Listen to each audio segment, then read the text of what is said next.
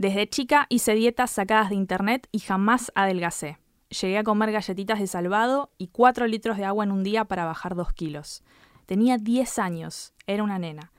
Guadalupe, de 19 años. ¿Por qué dejamos de hablar de anorexia y bulimia? ¿De qué se habla? Se habla de gordura, se habla de, de- o sea, estamos con gordofobia y con gordodio a flor de piel constantemente, en un montón de cosas, en mensajes directos y claros y en mensajes como famosas poniéndole polvito a la comida descontroladamente en la televisión. Entonces, una cosa también lleva a la otra, ¿no? Porque pareciera que el único problema de salud de Argentina es la obesidad. Jessie Galavia es nutricionista, se especializa en educación alimentaria y temática sobre diversidad corporal. Es además coautora junto a la periodista Paula Jiménez de Pese lo que pese, una guía para entender de dónde viene la cultura de la delgadez y un repaso histórico de cómo fue cambiando el canon de belleza femenino y actualmente se desempeña como asesora en la Secretaría de Acceso a la Salud del Ministerio de la Nación y está conmigo en el primer programa de No era por acá y yo ya estoy sobreexcitada, estoy gritando. Eh, Jessy, sos como la madrina de mi programa. Quiero decir no como la madrina, soy la madrina de este programa. ¿Cómo estás? Bien, emocionada con vos. Ay, Me encanta ser la primera invitada de este programa que va a ser un éxito. Ay, muchas gracias. Vamos a estar, vamos a estar toda la charla así. Em, bueno, un poco te convoqué acá para que hablemos de algo que yo considero que en, en algún momento se dejó de hablar, pero sin ignorar un poco la coyuntura en la que estamos. Hace muy poquitos días se convirtió en ley el etiquetado frontal, tan ansiado y tan necesario. Y con eso me gustaría que arranquemos porque da la sensación de que con la resistencia que hubo con, esta ley, no nos dejan saber lo que comemos, pero a la vez nos condenan por engordar, que en parte es por no saber lo que comemos. Entonces, ¿cuándo vamos a poder empezar a ver el impacto de la ley del etiquetado frontal eh, en Argentina y qué se espera a partir de la implementación? Bueno, en realidad hay una doble vara, ¿no? Porque está esto que vos decís. Por un lado, nos escudamos en la salud para justificar cierta gordofobia, pero por el otro lado, trabamos políticas públicas a nivel salud que nos benefician a todas las personas. Entonces ahí está la primera contradicción, como bien vos dijiste. Em, hoy justo venimos de una reunión, se está empezando a reglamentar la ley, estamos trabajando arduamente, hay tiempos obviamente que hay que respetar, va a llevar tiempo, pero los plazos no van a ser eternos. No es la idea, no es la idea del ministerio, ni es la idea de ninguna de las eh, partes que están participando de esta reglamentación. Eh, se le va a dar tiempo a las empresas, obviamente, para que puedan actualizar y llevar adelante todo este cambio, que es un cambio enorme y es un hito, o sea, es un hito en el país, es un hito en la región, digamos, ¿no? Sí. Eh, en temas alimentarios. Y no es solamente etiquetado frontal de alimentos. Estamos hablando de promoción de alimentación saludable. Va mucho más allá, va prevención de enfermedades no transmisibles, educación alimentaria, se van a articular muchas cuestiones y es algo de verdad tan grande que obviamente va a llevar tiempo poder reglamentarlo, Mm. pero no va a llevar demasiado más tiempo porque hay muchas ganas y mucha energía de que suceda. Eso es todo lo que puedo spoilear. Yo quiero decir que hoy Jessy viene de, de- de una reunión, que no, no voy a decir más nada, pero me siento privilegiada de tenerte en el día de la fecha primero de noviembre. Por favor, Eh, por favor. a- a Aparte, el acá. lunes primero de noviembre, digamos, o sea, todo perfecto, muy prolijo. Y bueno, cuando hay gente detrás de la producción, que soy yo la producción, eh, este programa se llama No era por acá. Y episodio a episodio voy a explicar por qué se llama así. Yo considero que en la vida de cada uno hay errores que vemos venir, que era claramente me la iba a mandar y me la mandé. Y otras veces te equivocas y te la mandás una vez que ya el diario del lunes me cayó la ficha, claramente no era por acá. Vos estudiaste nutrición en la Universidad de Buenos Aires eh, y contás que te volcaste a la educación alimentaria. Imagino que debes haber visto cosas que te demostraron que era necesario específicamente educar en esto. Así que, ¿cuál fue tu momento? No era por acá en tu caminar eh, profesional en la nutrición. la Obviamente fui después. O sea, fue, fue con el diario del lunes, lo mío. No, no me voy a hacer la, ay, no, yo fui una visionaria cuando estaba en primer año de la cursada. No sucedió. No. Yo era una chica que llegaba del conurbano con una cabeza medio cerradita, eh, siempre muy estudiosa. Una siempre mochila llena de sueños. llena de sueños. No, pero siempre haciendo caso, siempre, bueno, esto es así, perfecto, seguimos las reglas, no cuestionamos tanto. ¿Y quién llega a mi vida? Los feminismos, para mejorarlo todo. Me todo, salvaron, sí. ¿viste? Nos salvaron literal. Mm. En este caso, obviamente aplicó. También justo fui madre. Se juntaron como muchas cuestiones, ¿no? Que se movieron ahí. Y la trayectoria. Nunca me gusta hablar así porque ¿quién sos trayectoria? Pero bueno, digo, los años que... Igual la tiene. O sea, o sea, lo digo yo por ella. Los años están. Nada, esto de ir sumando años a la carrera y eso te da experiencia y te da ir viendo cosas que van sucediendo. Y esto que estudiaste así no funciona así.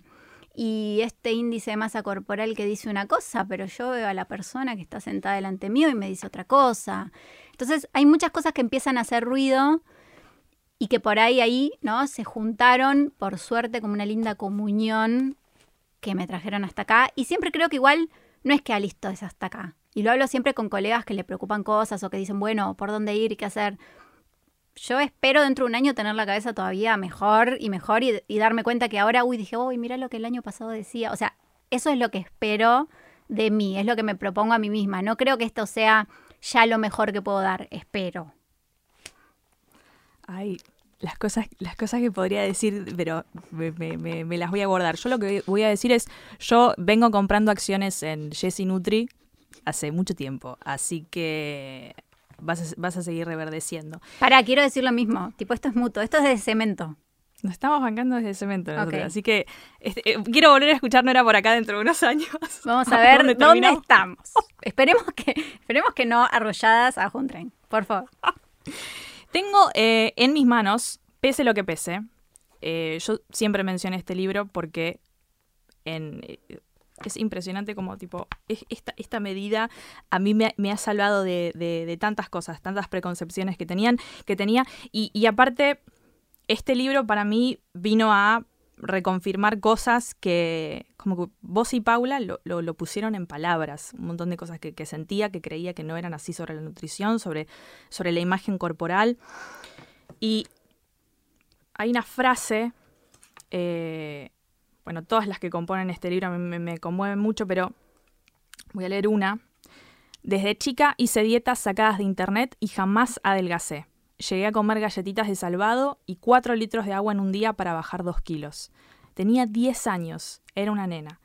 Guadalupe, de 19 años. Yo leo est- esta, y tantas otras frases de, un montón de feminidades que participan en este libro. Y obviamente me, me- me lleva a un lugar de que sí, recontra, me pasó lo mismo. eh, yo no lo he contado mucho, pero si yo tengo que empezar a hacer memoria de cuando empecé a, notar que tenía una conducta que no, no, no era, no sé si no era normal, pero como no sé si una nena tiene que estar preocupándose por estas cosas. Si voy muy atrás, yo sé que a los siete años yo ya estaba comparando mi cuerpo con el de otras nenas. Eh, y bueno, y a partir de eso se desarrollaron otros trastornos. Pero yo te pregunto, específicamente, ¿por qué dejamos de hablar de anorexia y bulimia? ¿Por qué crees que fue eso? Porque yo, por un lado, veo que se, se abrió un poco el espectro y se empezó a hablar de trastornos de la conducta alimentaria, que me parece buenísimo, pero específicamente de esas dos, entendiendo en el país en el que vivimos, como que en un momento no se habló más. Yo recordaba finales de la primera década del 2000, principios de la segunda década del 2000. Había informes en los noticieros hablando de anorexia y bulimia, ¿no? Eh, que a mí siempre me causaba gracia porque eran los medios hablando de la responsabilidad de los medios de comunicación y la publicidad en desarrollar estos trastornos en las, en las adolescentes, sobre todo. Eh, y bueno, y después volví en estudio y tenías a eh, Paula Trapani, flaquísima, blanca y todo lo que una mujer de bien debe ser. Eh, entonces ahí había como una contradicción. Pero volviendo a la pregunta, ¿sentís que se dejó de hablar de anorexia y bulimia? Y si lo notaste, ¿por qué crees que, que fue? Generalmente es multifactorial lo que pasa, o sea, no hay una... Es tan complejo el problema justamente por eso, porque no hay una sola cuestión o un solo motivo que lleve a... Yo te voy a cambiar la pregunta y te voy a decir, ¿vos qué ves que se habla en los medios de comunicación hoy con respecto a estos temas que no se habla de anorexia y bulimia? Yo creo que se focaliza mucho, que no creo que a los medios les preocupe demasiado la imagen corporal. Creo que siempre hay un, eh, hay un atajarse ante, ante cualquier cosa, viste, como que se atajan para no quedar mal. Pero se siguen celebrando los mismos cuerpos. Y yo creo que al contrario, por, por ni siquiera hablarlo o mencionarlo, eh, pasan, bueno, nos pasan por delante, ya, ya vamos a ir a eso, ¿no? Pero eh, ya no están más prohibidos los, los blogs de Ana y Mía que, que te enseñaban a ser anoréxica y a vomitar. Hoy tenés las cuentas de las fitfluencers. Bueno, pero no lo notas como funcional a todo este sistema también. Mm. Y cuando yo te pregunto a vos de qué se habla, ¿de qué se habla? Se habla de gordura, se habla de, o sea, estamos con gordofobia y con gordodio a flor de piel constantemente, en mm. un montón de cosas, en mensajes directos y claros y en mensajes como famosas poniéndole polvito a la comida descontroladamente en la televisión. Entonces, una cosa también lleva a la otra, ¿no? Porque pareciera que el único problema de salud de Argentina es la obesidad. ¿no? Cuando uno escucha a muchísimos profesionales o pone en la tele, no sé, programas que te informan, generalmente es de obesidad. Entonces, digo, qué casualidad, ¿no? Porque los trastornos alimentarios, que anorexia y bulimia son parte de los trastornos alimentarios, pero hay un montón de otros, ¿sí? Que no son tan extremos y que nos afectan a la mayoría, que eso es lo más grave. No hablamos de eso porque son funcionales al sistema, porque son funcionales a la cultura de las dietas. Porque no nos olvidemos que vivimos en el capitalismo y que esto hay un punto en el que también es un negocio. Entonces, por eso te digo que hay tantas aristas y es un tema tan complicado, porque encima de todo falta educación. Entonces mm. se juntan tantos factores y las redes sociales y los filtros y el Photoshop y se hace una bola de nieve tan grande que ahí es donde se hace como el pico de botella que decimos, uy, ¿cómo salimos de acá? ¿Por qué dejamos de hablar de esto? Yo tengo 40 y recuerdo hablar de anorexia y bulimia en el colegio muy poquito, como un poquito de información, ni siquiera es que se habló alguna vez realmente mucho, ¿sí? No, no, no, nos comamos el verso de que antes se hablaba y ahora de golpe no se habló. Siempre se habló muy poquito y solo de anorexia y bulimia. Por eso, no sé si, si este dato lo tienen, pero digo, el trastorno por atracón es el trastorno eh, alimentario más frecuente en personas adultas. No es casualidad. ¿Por qué? Porque es un trastorno del que nunca se habló, porque es un trastorno totalmente funcional. Digo, si yo vivo a dieta, lo más lógico también es que después viva atorándome con comida durante ciertos momentos como descarga. Entonces, es tan complejo el entramado que hay atrás de todo esto que si me preguntas a mí cómo salimos de acá o cuál es la solución, sin duda es arrancar. Primero hablar de todo, de anorexia, de bulimia, de todos los trastornos alimentarios, de gordofobia, de gordodio, de qué pasa con los estereotipos, con la hegemonía de los cuerpos. O sea, ahí tenemos como, ¿no? Como un montón. Y hacer educación, no solo alimentaria, sino también nutricional, porque cómo nos relacionamos con el cuerpo, cómo nos relacionamos con la comida. No es solo que como, es cómo lo como, por qué lo como, qué me pasa cuando como. Hay tanto en juego. Es difícil, tenemos la cabeza, ¿puedo decir cagada? Por favor, acá se dicen malas palabras. Ok, permiso, ya eh, está apto. Eh, tenemos la cabeza medio cagada y eso ya no lo vamos a revertir, nuestras generaciones por lo menos, porque ese daño ya está, porque hay un montón de cosas que son estructurales y que ya forman parte de nosotras. Vamos a lograr tener esta, esta dualidad de pensamiento, ¿no? Este, uy, me veo horrible hoy y a la vez decir, ah, bueno, me veo horrible porque la cultura y porque, ¿no? Como que viene ese doble. más ahí. Estamos ahí. Eso, se llama, eso se llama neuroplasticidad. Tenemos la capacidad de desarrollar nuevos pensamientos. Mm. Lo que pasa es que los otros nos acompañan, como vos contabas, desde los siete años. Entonces es muy difícil una vocecita nueva que nos empieza a hablar, es chiquitita, contra una voz grande que tiene un montón de presencia y que ha hecho un montón de estragos en nuestra vida. Entonces, bueno, con paciencia y aceptar que un día nos sentimos un moco horrible y por ahí entender que, bueno, listo, hoy me siento un moco horrible y otro día estoy toda empoderada, buenísimo. Ir aceptando también ese juego, me parece que está bueno. Y proteger a las nuevas generaciones. Por eso siempre digo, protejamos las infancias. No está bien que una nena de 7 años esté preocupada por cuánto pesa. El ejemplo que vos eh, leíste recién, o sea, es extremo, es grave. No estamos diciendo no sé, digo, cada persona, no, pero no estamos diciendo, ay, entreno todos los días y, y, como no sé cuánto para bajar dos kilos. Estamos diciendo una persona que comía galletitas y tomaba agua para bajar dos kilos. No estamos hablando de enfermedades, de obesidad, de, ¿no? Que siempre lo quieren llevar ahí, ¿no? Como, la obesidad, porque es una enfermedad, porque... Ni siquiera en, en esos pensamientos podés entender que una nena de 10 años coma galletitas y agua para bajar de peso.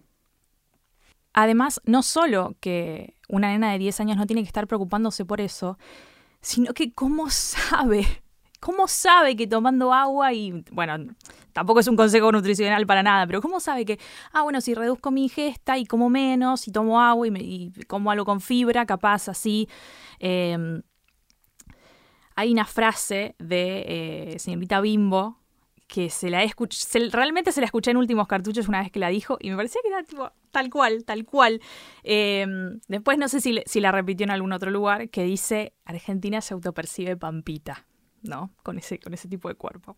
Vamos a hablar de Pampita y vamos a hablar de Eugenia Suárez, pero no vamos a hablar de WandaGate, pero lo dejé para, lo dejé para más adelante porque es un tema que a mí me convoca. Estoy, estoy, estoy, estoy. Em, cuando ella dice eso, hablando de el como del tipo de cuerpo promedio, que tampoco sé si podemos hablar en términos de cuerpo promedio, pero sí de, de, un tipo de cuerpo que no es el de Pampita, no es un cuerpo así de delgado, eh, ni por genética, ni, ni, ni, ni, por entrenamiento, ni por dieta, ni por nada.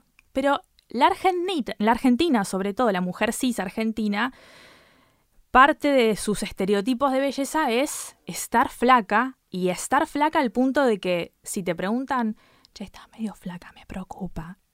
Eh, bien, es un halago. Ay, bien, bien. Tengo, que seguir Sumemos un dato. Sí. No es solo estar flacas hoy en nuestro país. Es estar flacas, magras, no tener celulitis, no tener estrías, ser jóvenes, no podemos tener arrugas, no podemos tener canas. Digo, el estereotipo para nosotras principalmente y la exigencia hoy está en su peor momento insisto que las redes sociales potenciaron eso. Ah, mm. nombrando a Eugenia Suárez, como vos dijiste, ¿cómo se puede entender que una persona de ese nivel de hegemonía se ponga filtros en las redes, tenga la necesidad de ponerse filtros? Digo, el daño definitivamente lo tenemos todas y la cabeza, otra vez pipi cagada, la tenemos todas y es literal. Sí. Vos sabés que eh, no, no, estaba en el cuestionario, pero tengo que decirlo, eh, ella también usa filtros. Yo ponía a ver, pero, pero ¿por qué? Bueno, em, y a raíz de esto hay, hay un dato que a mí siempre me, me, me, rompe la cabeza. No sé si, no sé si, si seguirá vigente, pero hasta hace, hasta hace un tiempo todavía se lo seguía nombrando, que es que Argentina es el eh, segundo país en el mundo con mayor tasa de trastornos alimentarios. No sé si se refiere solamente a anorexia y bulimia o a trastornos de la conducta. Eh, y por arriba tenemos a Japón. Yes.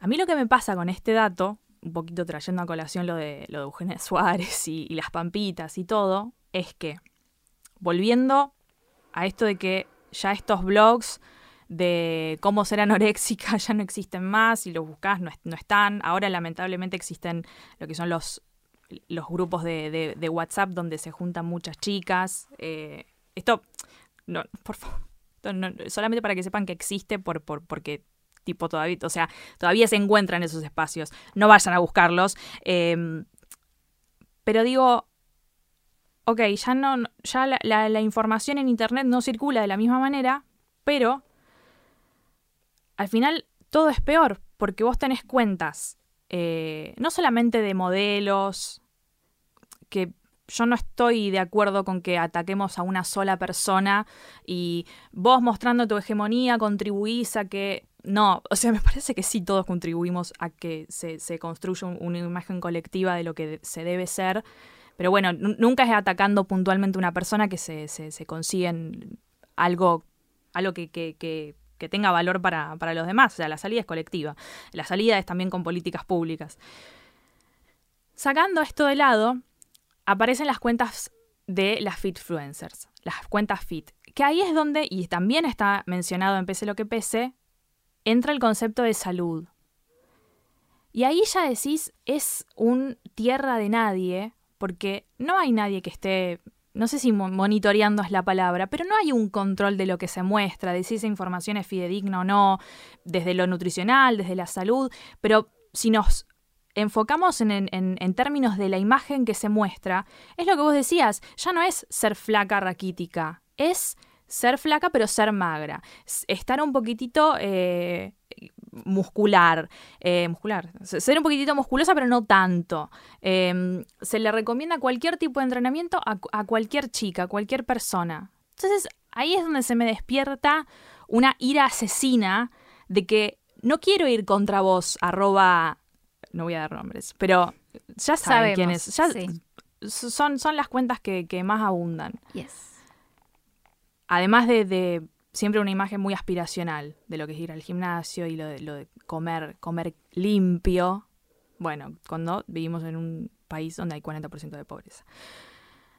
Con todo esto en mente, ¿qué te pasa a vos cuando ves esas cosas que veo que ya eso no se pueden controlar? Ay, hay un montón Te de quiero cuentas. decir 100 cosas de lo que me acabas de decir. 100, no nos va a dar el tiempo. Bueno, primero, Sí, por eso necesitamos regulaciones, ¿sí? Mm. Por eso necesitamos un Estado presente, necesitamos políticas públicas, necesitamos regulación, incluso de las redes sociales. Es muy complejo y es muy difícil, pero tiene que existir.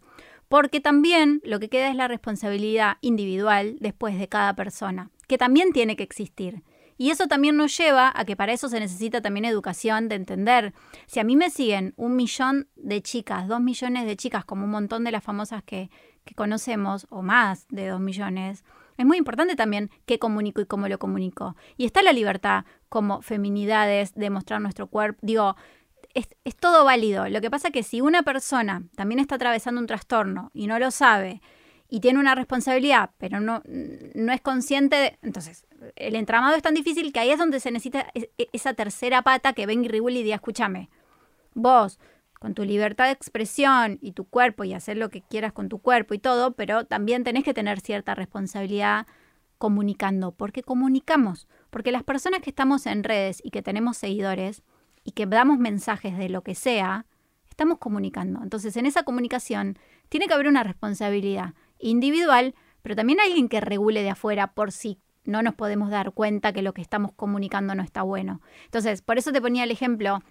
digo, acá está claro el ejemplo cuando una persona hiperhegemónica, que todas, si, si ponemos el faro de me gustaría ser hegemónica como tal, elegiríamos, Pampita es muy de nuestra generación, Sí. pero la China Suárez es de la generación de un montón de adolescentes.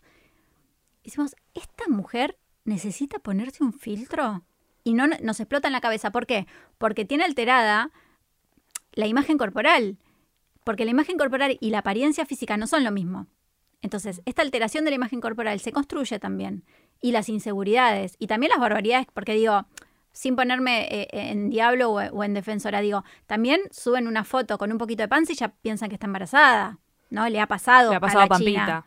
La China Bueno, también. a- y a la Che también. Bueno, Pampita después estaba embarazada. Pero, pero Pampita pero- estaba, pero la China no. ¿Cuánto flaca será que, que un poquitito de sombra de un pliegue? y que tener la teta caída, así que no sé qué. Digo, entonces, también ellas están expuestas a un punto con un montón de inseguridades. Es tan complejo porque es como, por un lado, e- enoja y da bronca y decís, no, loca, ¿qué está? O sea, sacate ese filtro, China Suárez. O sea, te da esa sensación. Y por otro lado decís, es una feminidad también en este mundo con todos los mambos. Pero tiene un montón de responsabilidad porque tiene millones de seguidores. O sea, ves que hay un enrede tan difícil que por eso se necesita como alguien que venga para mí a regular y decir, el límite es este. Vos sos un influencer de comida sana, buenísimo. Vos no podés decir que te comes 12 huevos por día. Alguien tiene que poner ese límite. Después, qué es saludable y qué no, ahí entramos en un terreno tan complicado, tan complicado. Hace unos años te hubiese dicho salud es tú, tú, tú, tú, tú. En el libro bastante lo digo, ¿no? Hoy entiendo que salud es tan heterogéneo, porque no es lo mismo salud para vos que para mí. Entiendo que hay que buscar un consenso para que trabajemos a nivel salud pública, Sí. pero después hay que encontrar la salud personal. Y a veces la salud personal es no seguir a todas esas cuentas y no enterarse eso que pasa. Yo a veces digo, yo vivo como en un nicho en las redes, porque sigo todas cuentas hermosas, con mensajes hermosos. Y nos comentamos cosas lindas. Sí, y ahora, bueno, por, por todo lo que ha sucedido eh, a nivel chimentos, miré un poco de redes y dije, wow, o sea, ¿cómo puede ser que esta mujer se esté poniendo un filtro? Digo, ¿qué nos pasa? ¿Qué nos Sí. pasa? ¿Y cómo nos atraviesa y cómo lo vamos a cortar si hay un montón de adolescentes mirándola usando ese filtro? Ahí es donde yo veo la gravedad y digo, vos como persona pública tenés responsabilidad. en lo que comunicas. No tenés responsabilidad en hablar de salud porque no es tu tema, solamente sos una persona famosa, pero sí tenés responsabilidad en lo que es comunicación. Cuando uh, vos, vos mencionabas lo de Pampita, lo de, lo de Eugenia Suárez, mira, creo que con ella tenemos medio la misma edad, no sé si ya te, yo tengo 27, ella tendrá 28, bueno, por ahí. Y claro, cuando yo crecía y miraba las novelas de Cris Morena, o sea, medio que la seguí, fui creciendo con ella. Y ella siempre fue como el faro de la hegemonía y es la linda, es la más... Todavía hoy, no importa de boca de quién lo escuche, yo escucho que dicen, no, porque es la mujer más linda de la Argentina, ¿no? la mujer más linda del mundo. Pero realmente es una boludez y va a sonar a que es corrección política. Y no, no pasa por ahí. Pasa en todo lo que significa decir la más linda del mundo. Chicos, es lo más lindo que se premia hoy por hoy. Ser blanco, ser flaco, tener hecha la ortodoncia, o sea, tener plata, eh, y ojitos medio claros, pelo largo. O sea, cuando digamos la más linda, eh, pensemos en qué estamos diciendo. Cuando le decimos, cuando decimos un mensaje así, mm. cuando elogiamos a otra persona, por ejemplo, con qué linda que estás, qué flaca que estás, no estamos solamente reforzándole a esa, a esa persona a la que le estamos hablando el estereotipo, sino a todas las personas que están escuchando. Mm. Y también por eso decía, sin víctima y victimaria, porque yo creo que muchas de ellas son víctimas y victimarias, sin dudas. Eh, ¿Cómo se vuelven víctimas de eso? Porque hay una mochila también ahí. Soy la mm. mujer más linda del país, soy la mujer más linda del mundo. O sea, hay una carga y se mm. puede notar mucho más claro en Susana, ¿no? Digo, Susana tiene un trauma gigante con esto porque obviamente tiene que ser, ¿no? Flaca y y, lo podemos ver como bastante claro, es otra generación. Me encanta lo que dicen de Susana eh, nuevamente. En el libro, pese lo que pese, hay un apartadito sobre Susana eh, que me pareció que la, revisitaron con mucho cariño porque, porque es de la generación de nuestras mamás. De nuestras, es como si fuese. Susana es nuestra mamá. Es la mamá de Argentina. Es literalmente nuestra madre. Eh, y Mirta es nuestra abuela, diría yo. bueno, media polémica la abuela, pero bueno, es la que nos tocó, chicos. O sea, no se elige. La familia a veces no, se elige, toca lo que toca. Eh, no, hablando en serio, me parece que em, mucho de, repensarnos entre nosotras como víctimas y victimarias me parece que está bueno como primer medida. Y en vez de señalarnos y juzgarnos, tratar de entender eso pero no quedarnos en, ah, bueno, entonces no la puedo criticar a Jimena Barón subiendo una foto prácticamente en huesos porque es una feminidad. No, yo no voy a criticar a Jimena Barón porque no la conozco, porque no sé sus mambos, no sé si tiene un trastorno alimentario, qué problema le pasa por la vida. Sí voy a criticar a la famosa que tiene, no sé, 5 millones de seguidores, que la consumen un montón de adolescentes y que hay una responsabilidad tras de eso que es importante tener en cuenta siempre. Hmm. Digo, nosotras con cuentas mucho más chiquitas, cada vez que comunicamos algo, lo repensamos, evaluamos, nos fijamos. Entonces, me parece que mientras más escala, mayor la responsabilidad. Y eso, me parece que hay un montón de personas que no lo están teniendo en cuenta. Entonces, somos víctimas y victimarias todas. Yo como nutricionista me tengo que hacer cargo de eso. Y tengo que saber que yo colaboré en un montón de cosas para estos estereotipos. Hasta que dije, basta, no más ok, para ahí necesité verlo, me llevó tiempo, me equivoqué. Digo, ¿quién resiste un archivo? Yo no. Yo tampoco, no. O sea, esta cosa de ahí no se resiste. Ari, vos tampoco. No, Porque te dicen, ah, no, no resiste un archivo como algo malo. A mí me alegra. Claro, cambié. Menos mal que no resiste un archivo. Mira si sigo calculando IMC ahora. Me mato. ¿Se entiende? O sea, qué bueno. Bueno, creo que todas ellas están en un, en, un punto de no aceptación de eso, ¿no? Como, bueno, no, no aceptan son víctimas y victimarias, sin dudas. La China Suárez quedó clarísimo con todo esto que pasó, digo, lo víctima y victimaria que es, digo, no hay dudas. Llevémoslo específicamente al tema que nos convoca. Y ahí nos damos cuenta, ¿no? Literal. Pero me parece que falta responsabilidad. Y cuando la persona no puede hacerse cargo de eso, estaría bueno que venga alguien de afuera y le toque el hombro y diga, escúchame una cosa, este contenido no está bueno. Hmm. Sí, porque ahí, ponele, yo hago una diferenciación.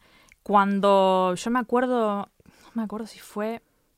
La película absurda sale en 2014, ponele. Capaz me estoy equivocando, o es el libro, pero anda por ahí, como en esa, en esa década del 2000.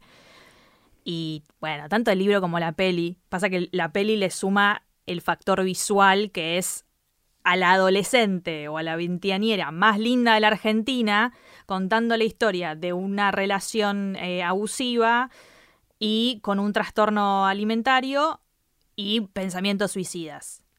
Y es la China Suárez la protagonista. Y no me gusta usar la expresión romantiza, pero me lo estás mostrando estéticamente re lindo, que medio que, que, quiero que me agarre anorexia a mí si, me, si voy a lucir así. Entonces, con esto que vos decís, digo, bueno, entonces, ¿cómo hago? Trato de diferenciar eh, una cuenta de, aunque sea masiva, de una actriz o una cantante que quizás, bueno, no son profesionales de la salud, bueno, ellas también se deben ver como un producto que, mira, si no adelgazo, eh, las campañas en Europa no, no, las voy a poder hacer y necesito laburo porque capaz en mi país no tengo y no sé, pienso en Jimena Barón, me autogestiono todo. Lo y... cuenta Nazarena Vélez todo el tiempo ahora lo cuenta, cuenta todo lo que pasaba, las pastillas que consumía, que si estaba un poquito más gorda era de lo único que hablaban en los medios, si había engordado o no. Digo, eh, es muy cruel también para ellas. Entonces, por eso digo, sin saltar a justificar, porque no se justifica nada, porque terminamos siendo todo, todo es parte y, y no se termina nunca, me parece que es importante también decir, bueno, a ver, esto que vos decís, todas las actrices, digo, nos ponemos a ver un programa de, este país que aguante hacer ficción en este país y darle trabajo a un montón de gente. Pero las únicas actrices buenas de este país son todas hegemónicas. Agustina Cherry en el prime time de Canal 13. Eh, que la bancamos a Agustina. Y la requiero Agustina Cherry. Agustina Cherry, estás viendo esto, te amo. La adoramos. Pero digo, no puede ser que no haya una chica con un cuerpo no hegemónico que pueda protagonizar un programa. Y no solo pasa en este país, digo, pasa a nivel mundial. En algunas partes se está aflojando, hemos tenido series muy buenas en las que lo vimos, pero digo, todo eso que consumimos, ni hablar nosotras con las princesas de Disney, que ahora está cambiando, pero digo, ¿de dónde venimos con las princesas de Disney? Mm. Entonces, vos decís, ¿cómo puede ser que yo a los siete años, ay, no sé, ¿cuántas películas de Disney habías visto a los siete años? ¿Cuánta Cris Morena habías consumido a los siete años? Y después charlamos a ver los mambos que tenemos con el cuerpo. Me encantó que hayas mencionado lo de Nazarena Vélez porque siento que fue de las a Nazarena Vélez le vimos toda la carrera en pantalla. Eh, y aparte le sumó el componente del, consumo de sustancias, de las anfetaminas. Yo pensé que eso era algo que se había quedado en los... Bueno, qué, ingenua, pero en los 80 estaba muy de moda. Cuando yo pienso, ya un poco vamos a llegar a eso, pero cuando pienso en los lugares de, donde una parte... Eh, mi mamá tomaba anfetaminas antes de casarse, se casó a los 18, antes de casarse, caminaba por las paredes, pues estaba zarpada en, anfeta. Y era algo que te daba el médico a nuestras abuelas, a nuestras mamás. Entonces, digo, quizás me, me, gustaría que conversemos un poco sobre, dentro de, de, de los trastornos de la conducta, cuánto tienen realmente que ver con la comida y con la imagen, porque muchas veces cuando se habla de estos trastornos, siempre como que son la forma en la que la mente encontró de como de escaparse, como la, forma en la que tu cuerpo te dice, mira, me está pasando esto. Entonces hay gente que puede desarrollar un trastorno de la conducta alimentaria, hay personas que pueden desarrollar algún tipo de consumo problemático de, la sustancia que sea, no tiene que ser psicoactiva. Entonces, ¿cuánto tiene que ver con eso? Como para empezar a, rever eh, ¿Qué se puede hacer para, para revertirlo? Bueno, en realidad es complejo porque es multifactorial, ¿no? Mm. No es que hay una sola cosa, no es que, ah, bueno, mi mamá hacía dieta toda la vida, entonces yo tengo un trastorno alimentario. No funciona así. La, profecía autocumplida no. No, no sucede, pero sí es real que en nuestra sociedad el porcentaje de trastornos alimentarios es tan alto porque convergen muchas cuestiones y se juntan muchos factores que se dan todos juntos, entonces es mucho más fácil o más accesible, ¿no? El, el trastorno. Nosotros tenemos factores predisponentes, factores de mantenimiento y factores perpetuantes a la hora de hablar de trastornos alimentarios. Entonces, todo lo que es sociocultural, los grupos de pertenencia. Grupo de pertenencia, obviamente, ¿no? Digo, mi grupo de amigas es clave. Mm. Mi familia, mi núcleo familiar más íntimo es clave. En el caso de nosotras, nuestras madres, nuestras hermanas, digo, mientras más directo sea el vínculo, por supuesto que todavía es mucho más elevado. Mm. Me pasó a hablar con muchas mujeres ¿no? que me contaban de decir, bueno, yo tenía un grupo de amigas en que eh, las dietas era el tema, ¿no? La dieta, cómo me veo, qué me pongo, si estoy gorda, no estoy gorda. Y me contaban de, de tener otros grupos de amigas en las que no era un tema y cómo les había cambiado para bien eso. Bueno, por eso, porque los grupos de pertenencia son claves en esto. Y después hay un montón de factores personales, ¿no? Digo, ¿qué pasa con, con mi autoestima? ¿Qué pasa con, no sé, con mi relación con mi cuerpo, con mi imagen, cómo se construyó? Todo lo que es sociocultural, medios de comunicación, en, eh, hoy las redes sociales. Mm. Por eso te decía que eh, eh, factores estresores. Y hay un dato que es realarmante y es muy importante que lo sepan, no solo las personas que están escuchando como, digamos, público en general, sino profesionales de salud, mm. que el 90% de las personas que desarrollaron anorexia en su vida manifiestan como factor desencadenante haber realizado una dieta restrictiva para bajar de peso. Entonces, no es que yo hago una dieta para bajar de peso, entonces me voy a volver anoréxica. No funciona así la ecuación. Pero juntando un montón de otros factores, es la gotita muchas veces que hace que se rebalse vaso. Entonces, es importante esa responsabilidad y decir, che, para, está bien si yo, porque a veces me preguntan, ¿está mal que quiero adelgazar? Vos como nutricionista, ¿no? Es como la pregunta que me hacen a mí, trabajando con diversidad. ¿Vos acompañás a la gente a adelgazar? ¿Cómo es esta contradicción? Hay que tener un cierto criterio y respeto en eso. Y a mí me parece que en esas contradicciones vivimos y nos habitamos, principalmente las feminidades, sí, pero todas las personas de nuestra generación. Y yo no tengo por qué no acompañar o por qué juzgar a alguien, ¿sí? Que más allá de un tema de salud puede necesitar, no sé, querer bajar dos kilos. Ahora, ¿qué voy a hacer yo? ¿Le voy a sacar la harina? ¿Le voy a sacar esto? ¿Le voy a sacar el otro para que baje los dos kilos? ¿O la voy a acompañar de la forma más saludable que pueda mientras laburamos este mambo que tiene con estos dos kilos? Entonces, me parece que desde donde nos paramos hacemos la diferencia entre acompañar a una persona a sentirse con un estado de salud integral lo más, no sé, cercano posible, a quizás empujar a la persona a un trastorno alimentario. Y esa responsabilidad la entiendo hoy y no la entendía cuando salí de la facultad, porque nadie me la dijo. Y ese es un dato no menor. El 90% lo podemos repetir. Sí, es grave. O sea, el 90% de las personas que desarrollan anorexia refieren como antecedente mm. a haber realizado una dieta restrictiva para bajar de peso es grave. Y es grave, ¿saben por qué? Porque la edad promedio de comienzo ¿sí? de un trastorno alimentario como anorexia es a los 18 años. Cada vez es menor. Cada vez es, la edad es menor, pero el promedio es 18 años. Entonces estamos hablando de que hay un montón de adolescentes haciendo dietas para adelgazar.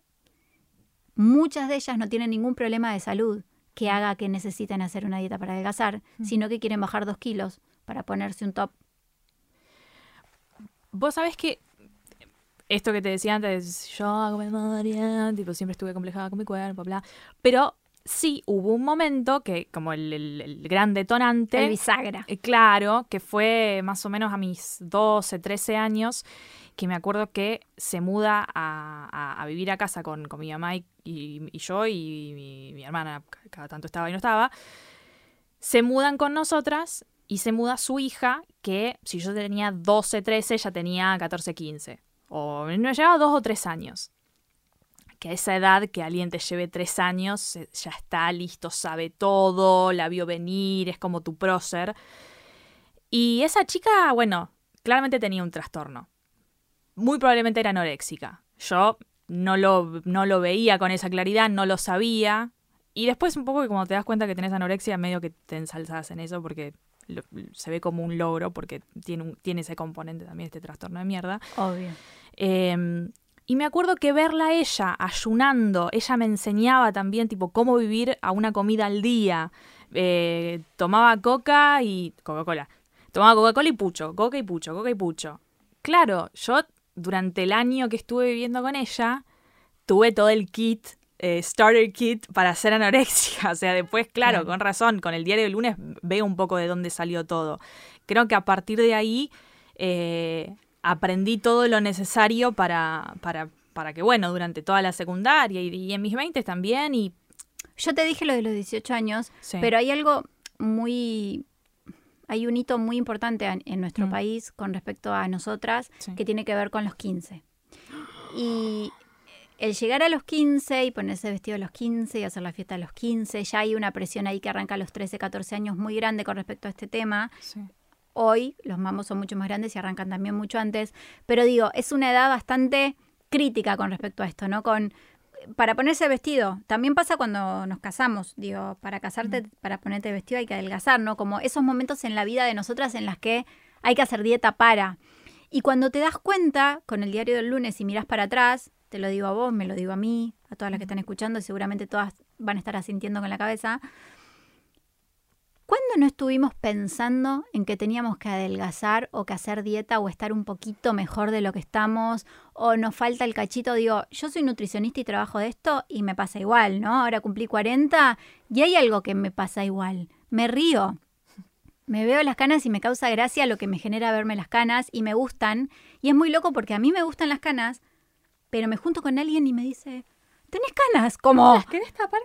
Claro, como tenés, como, viste, como... Y yo digo, Sí, y me río, pero ya esa, esa mirada de tenés cana juzgadora hace que una se empiece a sentir insegura, che, ¿no será mejor que, no me, que me las ¿Qué hago que no me preocupa esto? Hay una, claro, empieza como a retroalimentar ahí el mambo. Entonces, con el peso, te nombré las canas para irme para otro ejemplo, Sí. pero digo, con el peso es muy grave y muy notorio porque las canas en definitiva, bueno, me pongo un poco de tintura.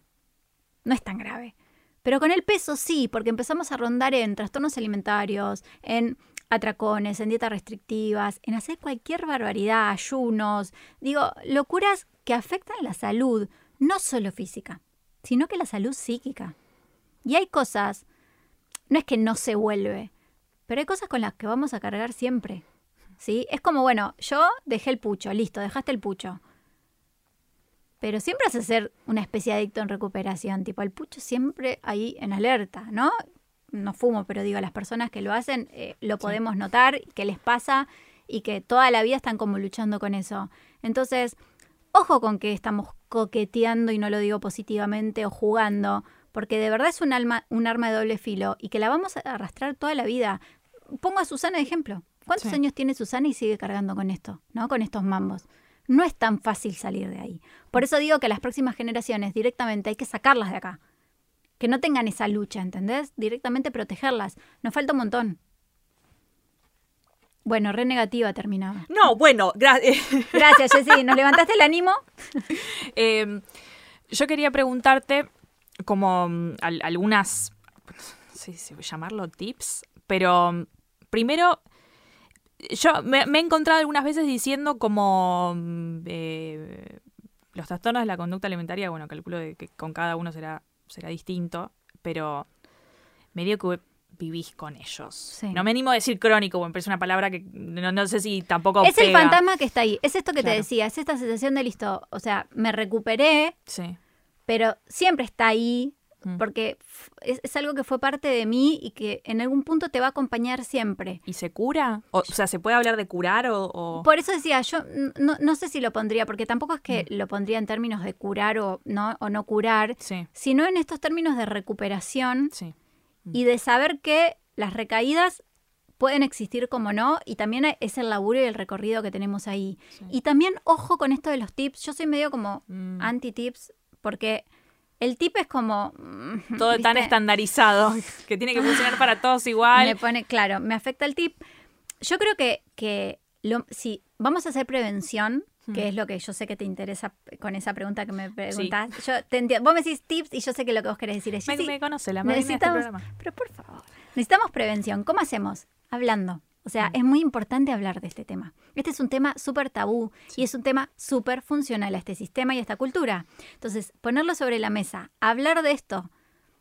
¿Alguien está escuchando esto que va a ser un montón de personas porque va a ser un éxito? Porque esto Este le va a ir bien, ¿eh? ¿Ok? Este programa es un éxito rotundo. Eh, pasale, pasáselo a, a tus amigas. ¿Tenés un chat de amigas? Hablemos del tema. Charlemos entre nosotras. Charlalo con tu mamá un día que puedas. Charlalo con tu hermana. Charlalo con tu tía. Sí. No se ofendan varones cis, Yo- no sa- sabemos que la heterosexuales. pasan mal ya sabemos que ustedes también. Ustedes también charlenlo. Ustedes tienen que charlar. Miren, tienen una lista de cosas para charlar que cuando arranquen esos chats no se terminan nunca. Eh, la revolución de ellos. Sí, hagan su propia revolución, claro. Armen un partido y ganen sus elecciones. No, pero hablando en serio, es importante que lo hablemos. Eh, muchas veces me escriben docentes y les digo, em, ¿cómo hago la escuela? Porque por ahí no es, mi, no es mi materia.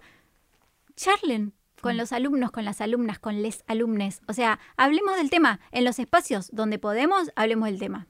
Nosotras ahora estamos hablando puntualmente del tema, pero si vos ves notas o siempre que yo hablo alguna entrevista o algo que me preguntan, siempre el tema, de alguna forma trato de sacarlo o de mencionarlo aunque sea chiquitito. ¿Por qué? Porque eso es generar conciencia. Eso es empezar a ver que esto no está bueno y que sobre esto tenemos que hacer algo. Y lo digo también como crítica estando dentro hoy del ministerio. ¿Por qué no tenemos datos nacionales de este tema? ¿Por qué tenemos datos nacionales de sobrepeso y obesidad y no tenemos datos nacionales de trastornos alimentarios? Es una deuda pendiente, sin dudas. Y es algo en lo que allá estoy remando que quiero trabajar. Mm. Y por suerte esta gestión quiere trabajar en esto y le interesa, y le interesa trabajar la salud de la diversidad corporal. Por algo me sumé, porque es real, no es, ah, bueno, una fantasía. Pero me parece que hay cosas que son claves, y esto un poco lo que te decía, ¿no? ¿Por qué somos una sociedad gordofóbica? Somos una sociedad gordofóbica porque, por ejemplo, tenemos datos de obesidad y no tenemos datos de trastornos alimentarios. Ahí tenés un claro ejemplo. ¿Por qué a nadie le interesan los trastornos alimentarios si somos el segundo país a nivel mundial con más casos? ¿Por qué no estamos haciendo nada en, en materia de esto? y lo primero que tenemos que hacer es hablar. Vos sabés que a veces me pasa que, alguna amiga me dice, no, pues me siento medio gordo, tendría que bajar unos kilos, ¿viste? Y me he encontrado como diciendo, ¿por qué? O sea, no tenés que... Me dicen, no, no, no, pero es que no me siento como, como yo misma. Ahí, bueno, hay temas personales. Vos también recién decías, como no es, no es que esté mal querer adelgazar. No. Siempre pongámoslo en contexto. Pero sí me parece importante esto que decís de, de empezar a hablarlo entre nosotras, de, no, de, de, hablar de quizás cambiar el quiero adelgazar a che, me pone mal tener este deseo que no sé si es un deseo mío, si es que como viene el verano, entonces y algo muy difícil y muy difícil, ¿eh? Digo, nos lo digo constantemente, cuando la otra nos dice algo. Corrernos de ese lugar de, no, esto, ¿y pero por qué querés adelgazar? A mí me pasa un montón de veces. Sí, está bien. Claro, pero a mí me pasa también de, ¿sabes cuántas veces me pasa? Con pacientes que vienen y yo las digo, pero la pucha, tipo, ¿qué les pasa? Son hermosas, déjense de joder. Pero tratar de corrernos de ahí y de dejar que la otra también exprese toda esta angustia y todo esto que le pasa ayuda. Porque si no empezamos esto, es tabú. Bueno, ahora tampoco podemos decir, porque como somos todas gordofóbicas y no, no podemos decir lo que nos pasa. No, claro. hablemos de lo que nos pasa. Yo ahora estamos con una amiga por, por hacer un viaje en el que nos vamos a poner traje de baño. Y nuestro chiste es que somos las dos blancas, pero imagínate que pero se nos ve hasta la última vena. Y el chiste es, tipo, no estoy preparada mentalmente para mostrar toda esta blancura al mundo exterior. Hace rebote. Claro, o sea, tipo, no estoy preparada. Y nos reíamos y tuvimos una charla re linda. Hmm. Por primera vez, tipo, nos pasó todos los veranos. Y esta es la primera vez que hacemos un chiste sobre esto. Nos reímos, decimos, mirá qué loco lo que nos pasa. Yo le digo, mirá yo como nutricionista, trabajando sobre la hegemonía de los cuerpos, se me viene a la cabeza que estoy muy blanca para ponerme un traje de baño. O sea, pero no es la gordura, ¿eh? es el color de piel. Bueno, estamos la misma. Pero el mambo, viste, por algún lado sale. Y digo, qué bueno que podamos hablarlo entre nosotras. Terminamos las dos haciendo chistes, matándonos de la risa. Mm. Y terminó algo re lindo. Y sé que cuando nos veamos las dos blancas en traje de baño, no vamos a reír. Y va a ser una anécdota graciosa. Mm. Y me parece que haber construido eso, eso se construyó. No lo construimos solo nosotras dos. Eso es lo que hicieron los feminismos. Me voy a poner Fue de la marea verde. Fue la marea verde. Pero es que es real, estamos construyendo algo distinto. Lo que pasa que también nos agarra la ansiedad de decirle a la otra, déjate de joder, estás hermosa. O sea, claro, porque, como, ay, no quiero que estés con esto en la cabeza. Claro, y sí, tenemos esto en la cabeza. Si nos escuchamos y tratamos de comprendernos en vez de, a veces sin querer, nos terminamos mm. juzgando mal. Sí. ¿Viste? Porque digo, uy, le dije esto a una amiga que no está bueno tampoco decirle, porque entonces no se puede expresar lo que le pasa. Y es difícil para todas, mm. porque no sabemos bien dónde nos paramos, qué decimos, no opinamos el cuerpo de la otra. Cuando le digo que está linda o al final está mal, que, ¿cómo le digo que le queda bien la ropa? Pero ¿cómo? Claro, estamos, estamos, estábamos atoradas en un lugar desesperante. Bueno, me parece que poner esto sobre la mesa y decir, che, chicas, estamos en, un, en una encrucijada tremenda con lo que nos está pasando, tratemos de ver cómo salimos de acá. Si a una amiga le está pasando todo esto, para mí el mejor consejo es profesionales a la altura. Mm. Que charlen, que vean qué te pasa, que vean si es más un mambo físico, si es un mambo mental, cómo elaboramos esto que te pasa. es más por ahí, porque a veces somos amigas, por ahí no tenemos herramientas para resolver una, Mm. una solución o no tenemos respuestas. Por ahí la respuesta es decir, no tengo respuesta, yo te veo hermosa, para mí sos hermosa, para mí no tenés que bajar nada, te entiendo lo que te pasa porque este mundo horrible hace que te sientas así. ¿Por qué no buscamos, yo te doy una mano, algún profesional, alguna profesional que te oriente, que te acompañe, que te ayude, que te contenga, que y veamos a ver cómo hacemos para que te sientas mejor. Me siento como el meme, ¿viste? De los Simpsons que está todos de la mano como el mundo sin abogades, así todos son felices. Bueno, el mundo sin cultura de la el mundo delgadez. sin cultura de la delgadez, El literal. mundo sin dietas. Arco iris, todo es hermoso.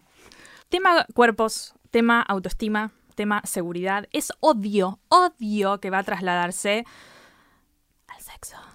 Entonces, yo quizás estamos abriendo una ventana un poquito grande para, para el final del programa, pero entiendo que muchas veces hasta que se te termine de setear la cabeza y te saques los, los, mandatos y bueno, eso es un camino largo, pero en el hoy por hoy hay un montón de cosas que no, no, no experimentamos o tenemos miedo de experimentar, sobre todo en la intimidad y, y en la expresión sexual, que vos decís, si yo eh, sigo esperando a que cuando tenga el cuerpo ideal me voy a comer el mundo y perdemos algo tan lindo y tan importante como es nuestra expresión sexual, pro- eh, personal, con otras personas.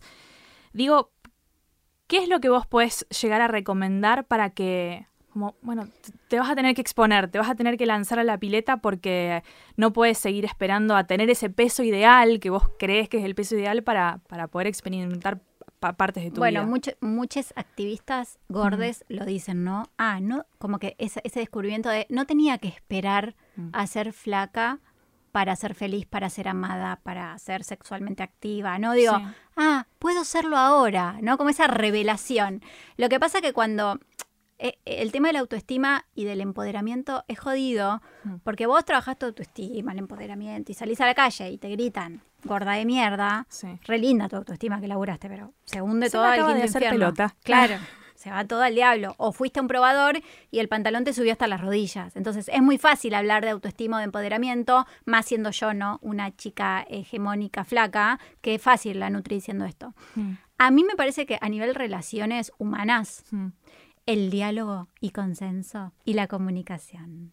No, de verdad lo digo, me parece que hablar con la pareja es clave, Mm. incluso de los mambos, incluso de lo que nos está pasando, incluso de lo que de lo- con lo que nos sentimos incómodos o cómodos en todo lo que tenga que ver eh, en el cuerpo. Porque me parece que, como digo, la otra persona sabe con quién está, digo, me, me está viendo, o sea, sabe Claro. si yo soy más flaca, más gorda, más alta, más petiza, rubia, morocha. No es que está conmigo que soy morocha y se cree que soy rubia. Me ve morocha. Entonces me parece que por ahí charlar, charlar estas inseguridades eh, en una pareja linda, construida con amor. y Sí, con- no con un pelotudo, o sea, hablarlo con un pelotudo Bueno, también, pero puede ser que justamente bueno. como es un pelotudo... Podemos tratar de no relacionarnos con pelotudos. Claro, chiqui. Y no digamos pelotudos, hablemos de vínculos también. Sí, hay tanta gente. Digo, bueno, capaz esa también es la prueba de. Capaz no quiero compartir algo íntimo con quien Lo que pasa no es le que, puedo decir que hoy eso. entendemos que la comunicación es clave. Sí. Y que de verdad eh, en las relaciones, bueno, Pau, Pau, Mm. coautora de Pese lo que pese, Sí. tiene su sexipedia que yo amo en filo y sigo. Vamos a meterle el chivo porque se lo merece. Arroba yo Fermina, por Sí. favor, me la siguen ayer. Por favor, se los pido. Eh, y a mí me encanta cómo ella plantea todos estos temas. Y fíjate que la mayoría de las veces terminamos cayendo en esto, ¿no? Hay que hablar. Decilo. Hay que Sí. hablar. ¿Somos novios? ¿No somos novios? ¿Somos chongos? no? Bueno, ¿qué somos? ¿Qué hacemos? ¿Qué queremos? ¿Qué nos Mm. gusta? ¿Qué no nos gusta? ¿Qué nos hagan hacer? Todo para mí es charlable. Entre vínculos sexoafectivos, podemos decir. Yo, no me gusta, pero es la expresión. ¿Y ¿Cómo le digo? No ¿Cómo sé le cómo digo? decirle, Sexo afectivo. No Y sé bueno. cómo decirle. Eh, charlar de lo que nos pasa y de las inseguridades Sí. va a hacer que podamos disfrutar más. Y algo muy importante, no quiero dejar de decirlo. Mm. Todas las personas, independientemente del tamaño de nuestro cuerpo, tenemos derecho al goce, Sí. al disfrute, al deseo, al placer, a la hora de alimentarnos también. Mm. Porque esta parece que es una conducta que solo es válida para las personas con cuerpos flacos. Sí. Solo una persona con cuerpo flaco tiene derecho a disfrutar un alfajor o a disfrutar en la cama. No. Tenemos derecho todas las personas y me parece que hay que sacar eso, ¿no? Porque esta idea de hay cuerpos válidos y cuerpos que no son válidos, entonces no tienen derecho y no merecen. Bueno, no.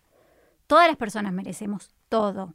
Porque la vida me voy a poner filosófica, pero es una sola, gente. es una sola.